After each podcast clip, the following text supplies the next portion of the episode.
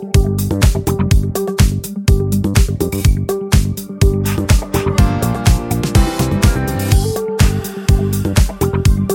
们这个节目的宗旨，并不会报名牌给大家，也不会直接给你鱼吃，而是希望能够分享高胜率的一个钓鱼的技巧，帮助你都能够自己在股海中钓起一条又一条的大鱼。透过这个不断在倡导这个所谓的价值投资的精髓，让大家在目前资讯混杂的一个呃环境中，能够明辨资讯的真伪。然后，而不至于陷入到看涨说涨、看跌说跌的困境中。那最后，大家都能够成为卧虎藏龙的投资高手。那过去这一个礼拜，大家都还好吗？那那呃，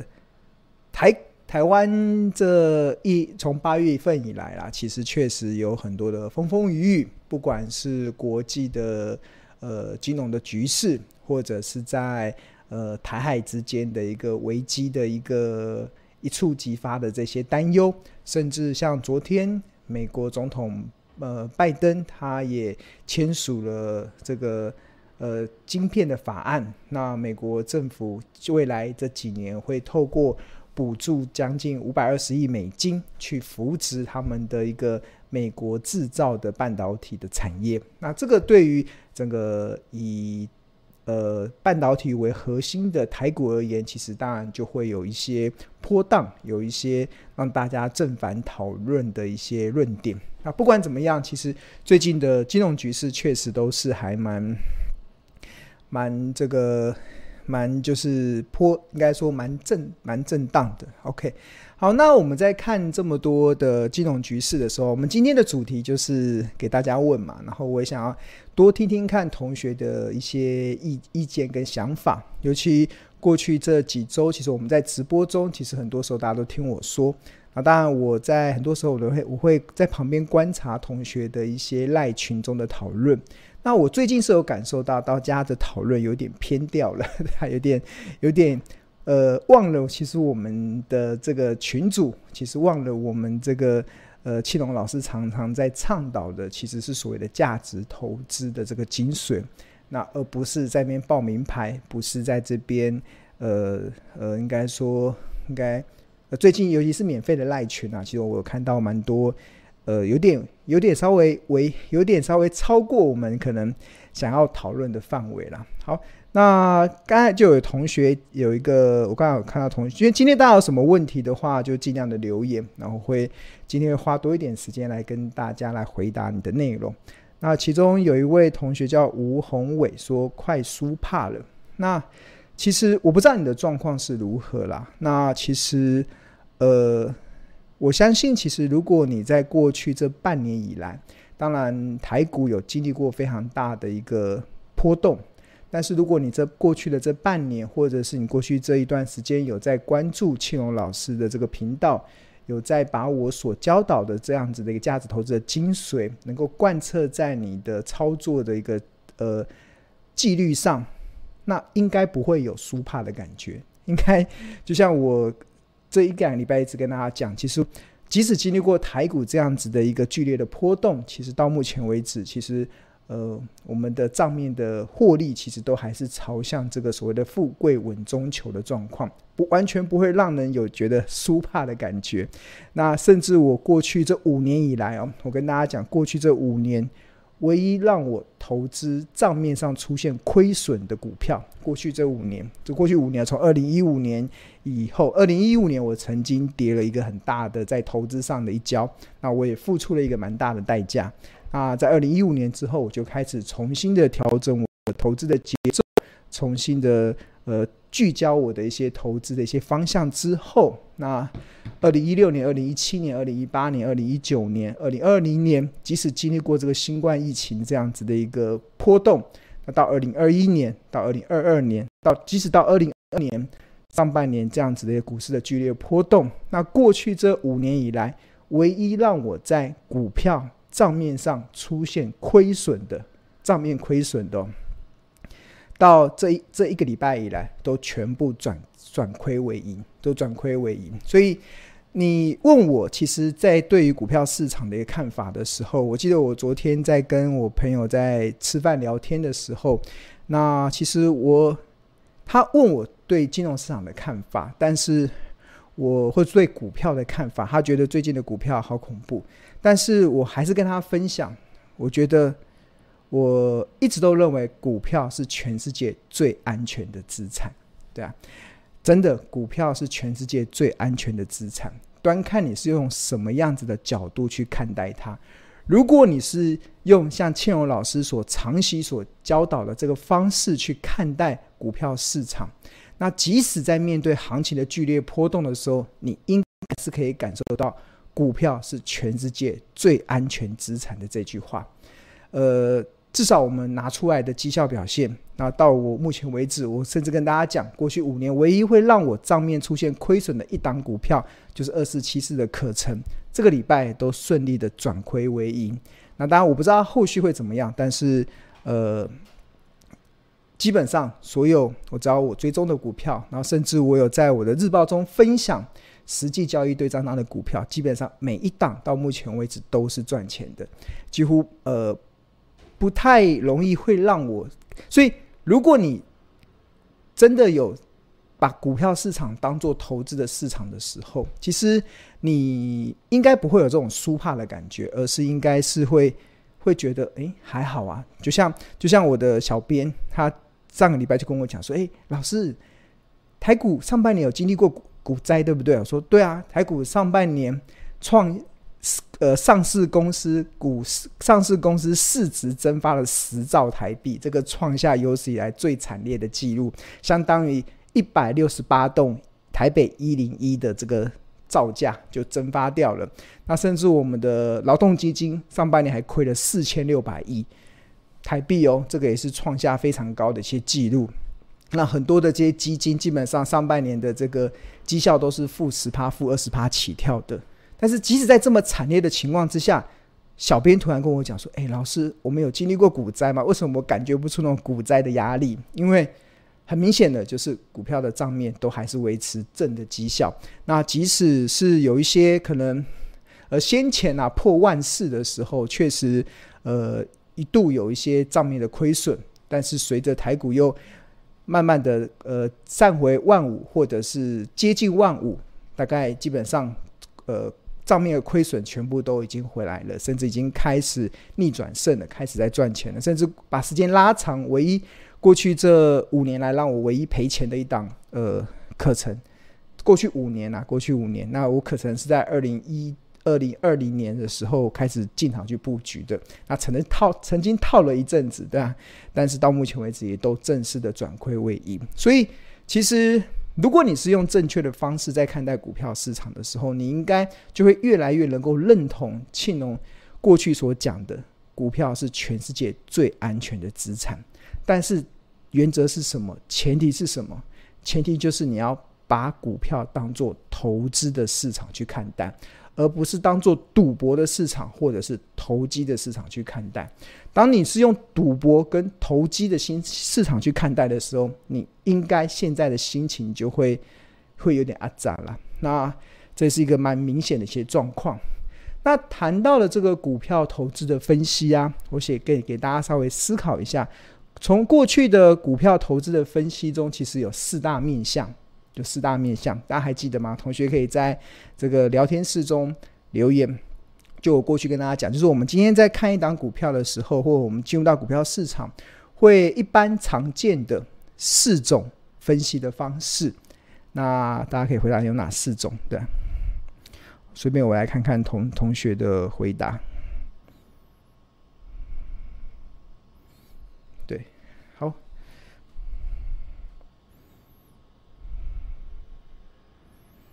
OK，好，那我我先跟大家讲好了，就是看同学好像下面有同学在讨论神，OK，好，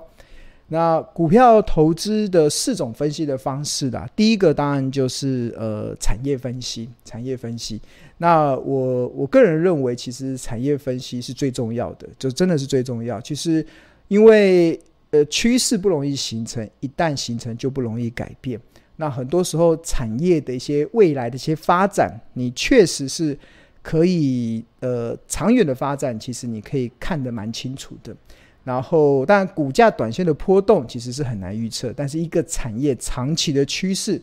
其实如果你有深入去了解，其实你应该都可以感受得到。就举例来说，像我看到最近很多的我们的群组，我们的这个免费的赖群，我们我们的。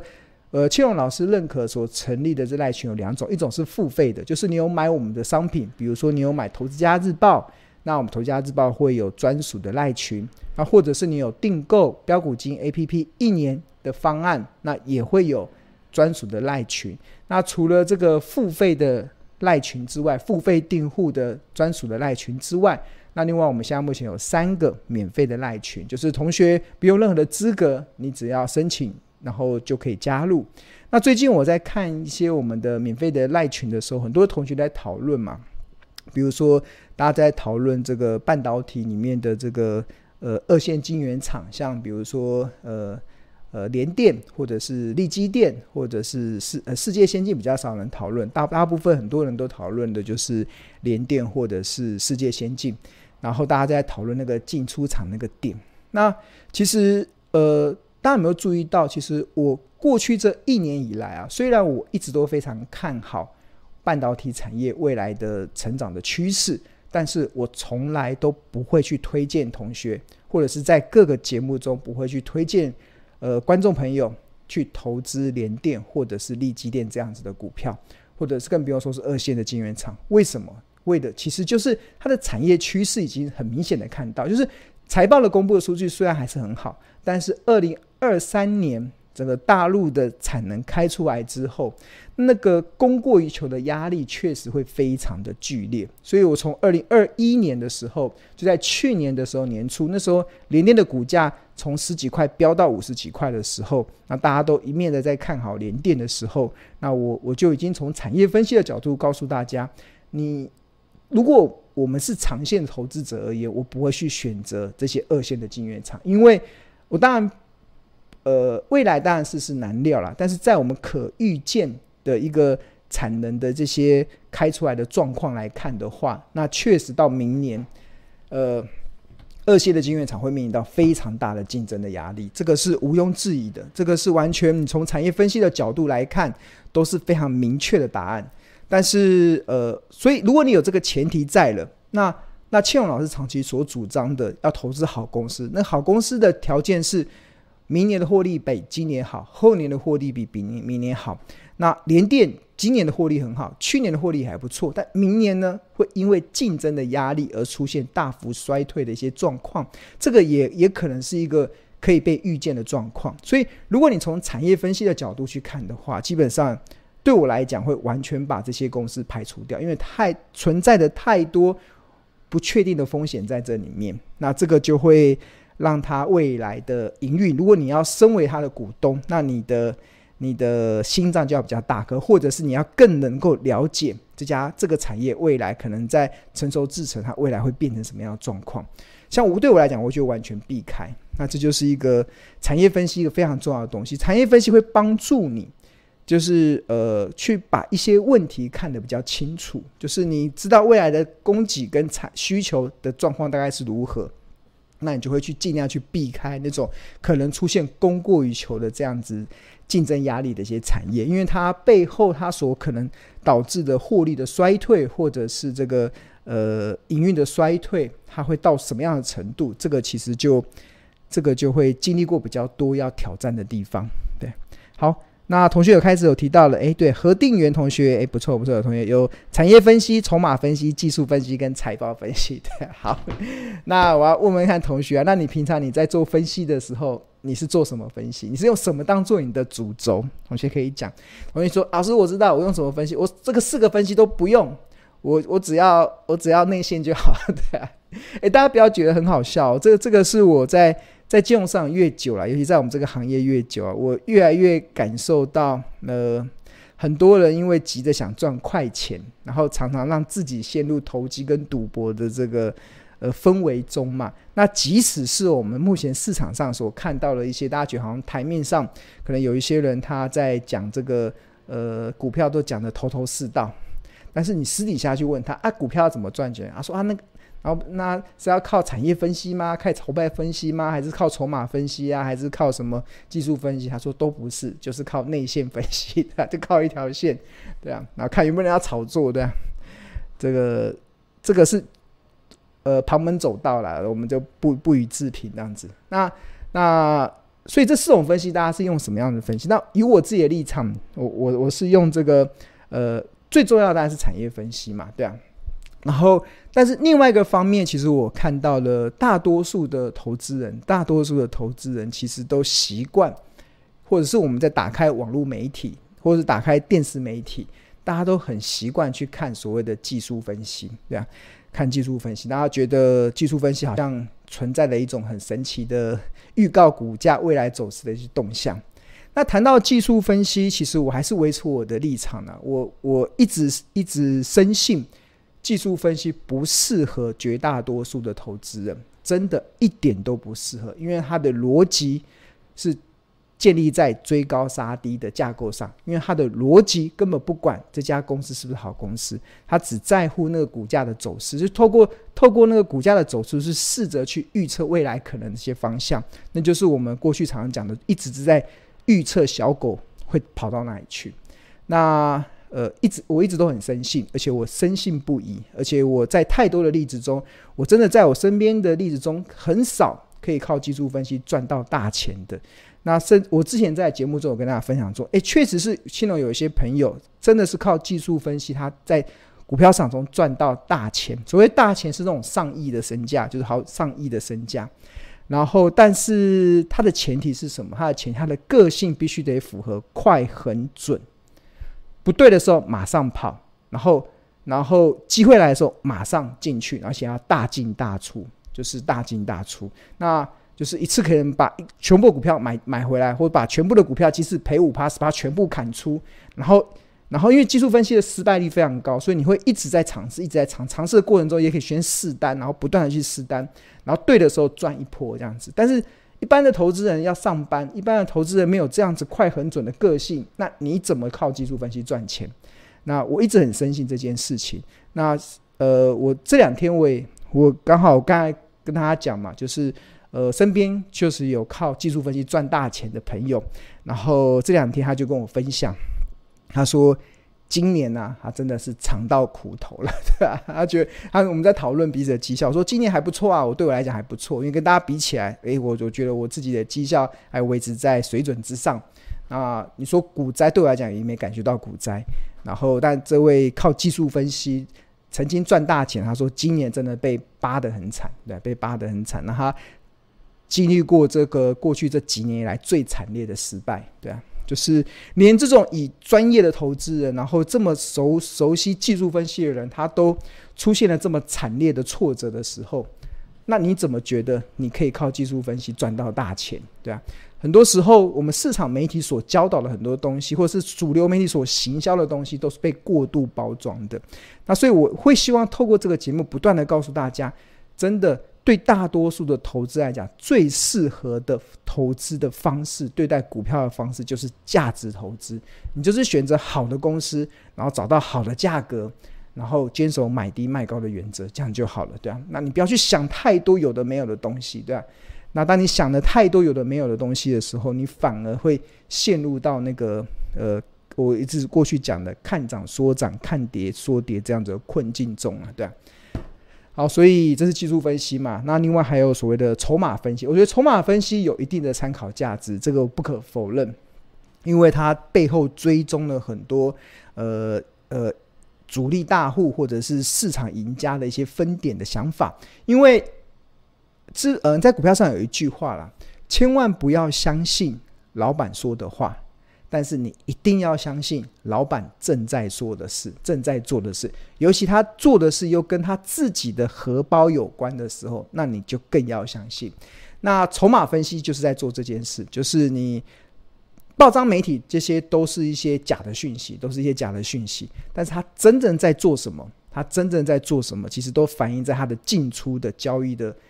呃明细上。那台股是一个资讯非常透明的市场。我们的每一个券商、每一个分点进出多少，然后每一个地方它的这个股票进出多少，都会非常一目了然。所以，我们现在有非常完整的这种筹码分析的内容，就可以去协助一般的投资人去感觉可以去看到，诶，市场的一些大户或者是赢家他们的想法是什么。那或许这个背后，那你就去找看有没有其他让你觉得可以值得。呃，玩味的一些题材跟 story，那通常都会有一些不错的一些表现。当然，就是有一句话嘛，就是跟着，呃，跟着蜜蜂走，你会找到花粉。那但是如果你跟着苍蝇走，你只会找到厕所。就是筹码分析的角度，就是追踪蜜蜂的角度，你最后就能找到花粉。对，因为它它的背后的原因就是。不要相信老板说的话，但是你一定要相信他正在做的事。那这也是我们标股基金 APP 过去这一年来一直在强化内建的一个功能，在筹码分析这上面。那待会儿我也给大家做一些呃示范，给大家看要怎么去使用。好，那还有最后一个就是财报分析嘛。那财报分析就呃，财报分析有分为两种。一般市场我们所了解的，大多数在看的财报分析都是看过去式，在看过去式。那但但是我一直在形容，过去真的一点都不重要，投资要看未来。所以财报分析分为两种，一种是如果你是看过去的财报，那基本上你可能会常常觉得你会常被市场欺骗，常常市场欺负这样子。那因为你看错了财报，所以我主张你要看未来的财报。那未来的财报有一些财报的领先指标可以让你去发掘。那有一些财报的一些方式，可以让你去推算未来公司的一些营收跟获利的状况。那这个我真的觉得很有价值。当你了解了未来之后，那你就会更能够了然于胸，对啊。那当然，我觉得市场真的，当当，而且当你学会了这么多的分析的技巧之后，你还要什么？你还要能够明辨资讯的真伪。为什么？因为现在。是一个资讯非常爆炸的一个环境，大家随手可得都可以拿到很多的资讯，所以如果你对投资没有定见呐、那你就会随着这些资讯上下起舞，随波逐流。那呃，很可惜，很可惜的，我必须得告诉大家，台股的资讯都是来自于意图想要影响资讯人的手上，然后而且很多的资讯都是来自于。建立在落井下石跟锦上添花的基础上，然后我觉得最近感受非常明显呐。其实，尤其像先前台股跌破万四的时候，然后那时候大家还记得台积电那时候最惨的时候跌到多少？我记得好像跌到四百四百三十几块嘛，四百三四三三左右。它跌到四百多块的时候，那呃，我印象很深刻。当台积电跌到四百多块的时候。那国内有一个非常点阅率非常多的一个网络的节目，然后他们邀请了一个非常人气的一个 知名的分析师，对啊，然后他斩钉铁斩斩钉截铁的说台积电会跌到两百多块，完了吓死人！那四百多块台积电说会跌到两百多块，对啊，然后呃，当然他有他的论述的理由嘛，那当然呃。我第一次听到的感觉是，呃，语不惊人死不休嘛。因为其实我常，我之前我印象也很深刻，同一位这位分析师，他其实，诶，同一位这个呃理财达人嘛，投资达人分析师，我不管，就发现一个市场非常热，呃，很多人在追逐的一个呃投资分析的达人。好了，对啊，他在两年前，当台积电股价涨到从两百多块涨到六百多块的时候，他那时候也在网络节目中。斩钉截铁的说，台积电会涨到八百，涨到一千块，而且在二零二一年就会涨到。所以你看哦，就是呃，因为我们现在资讯非常的多，非常多，所以其实当你当你学会了这些方式之后，那你要听到这么多的资讯，所以你对投资没有定见的时候，你看台积电四百多块的时候，你不敢买，因为你听到有人说会跌到两百多块。那台积电涨到六百多块，那时候从两百块涨到六百多块的时候，然后你你还一直很想追，是因为刚好听到有人说会涨到八百块，涨到一千块。所以如果你对投资没有定见的时候，你最后的结结果就是什么？最后的结果你会发现你会一直被市场扒来扒去，对吧？那就是没有投资没有定见的一些论述了。那所以这个就是，对啊。这个这个就是一个呃，我觉得一个非常重要的一个状况，对啊。好，那所以所以今天一开始跟大家聊这个啦，都是刚好因为看到了很多同学的一些呃分享，所以我所感受到的一些内心的感受啊，可以分享给大家。好，那然后最近有些同学的一些回馈嘛，比如说，嗯，等一下。比如说，这位位同学说，其实这我觉得有些回馈，我觉得是还蛮值得跟大家分享的。那这样有一位同学说，如果你发现你在股市这么久啊，都还没能够赚到钱，那是不是就代表你以前买卖股票的方法是不可行的？就是我要一直让大家思考这个问题。你不要去想去年，去年二零二一年真的是一个呃，看起来好像是射飞镖都能够。赚钱的一个大行大多头的一个行情啊，对啊，大多头的一个行情。然后，然后呃，但是今年开始，因为股市不会有永远都是天天在过年嘛，所以它一定会有一些起伏的一些变化。然后一些可能它不是呃所谓的呃水涨，不是那种所谓所谓一人。一人升一人升天鸡呃一人得道鸡犬升天，像去年有一点感觉一一人一人得道鸡犬升天的感觉，所以你很容易就大家每个人都觉得自己是股神嘛。然后我觉得确确实啦，每一个投资人在去年如果你有积极参与的，应该都获利都蛮丰厚的。那今年就开始考验了，今年就开始考验大家。然后除了今年，除了扣掉去年之外，你去想你以前的投资的过程中，你到底有没有在赚钱，对吧？那如果你发现你在股票这么久，你都没能赚到钱，那是不是就代表你以前买卖股票的方式真的不可行？就必须得去调整。那呃，那这个方法是什么？对啊，那我会分享给大家，而且我也非常自豪地告诉大家，过去我除了在过去这十几年来中，我除了在二零一五年那一年真的跌跌了一跤，那一年我的亏损是来到两成多，那也是我有史以来经历过最大的一次。股票上的亏损，那那那扣除了二零一五年之后，每一年基本上都是能够获利，而且即使像今年上半年，都还是能够创造出非常好的，呃，不能说非常好了，就相对大盘来讲是非常亮眼的一些成绩单，其实就是代表，呃，价值投资这件事情，其实真的是市场很多人他呃忽略的一个地方。那当然。我刚才一直跟他讲，我一直很苦口婆苦口婆心的跟大家讨论说，其实很多的观念，就像同学有一个同学，他就回他，他就说他回馈嘛，他说他常常看到倩蓉老师的影片，然后虽然觉得倩蓉老师一再再强调那几个观念有点唠叨，有点这叫。雕念嘛，对啊，然后回到什么概念，就是价值投资，买低卖高，找到好的公司，然后用复利。大家听到就觉得好烦哦，对，没说讲这些，对吧？听到很烦。但是也因为我每天这样，我每次这样子唠叨，那这位同学他就觉得，哎，真的好像心态上真的已经开始已经被调整过来了，是改用投资的方式在看待股票市场。而不是那种抱着试试手气、抱着赌博的方式，到不投资的方、投机的方式在看待这个市场，那你心态真的就会完全不一样。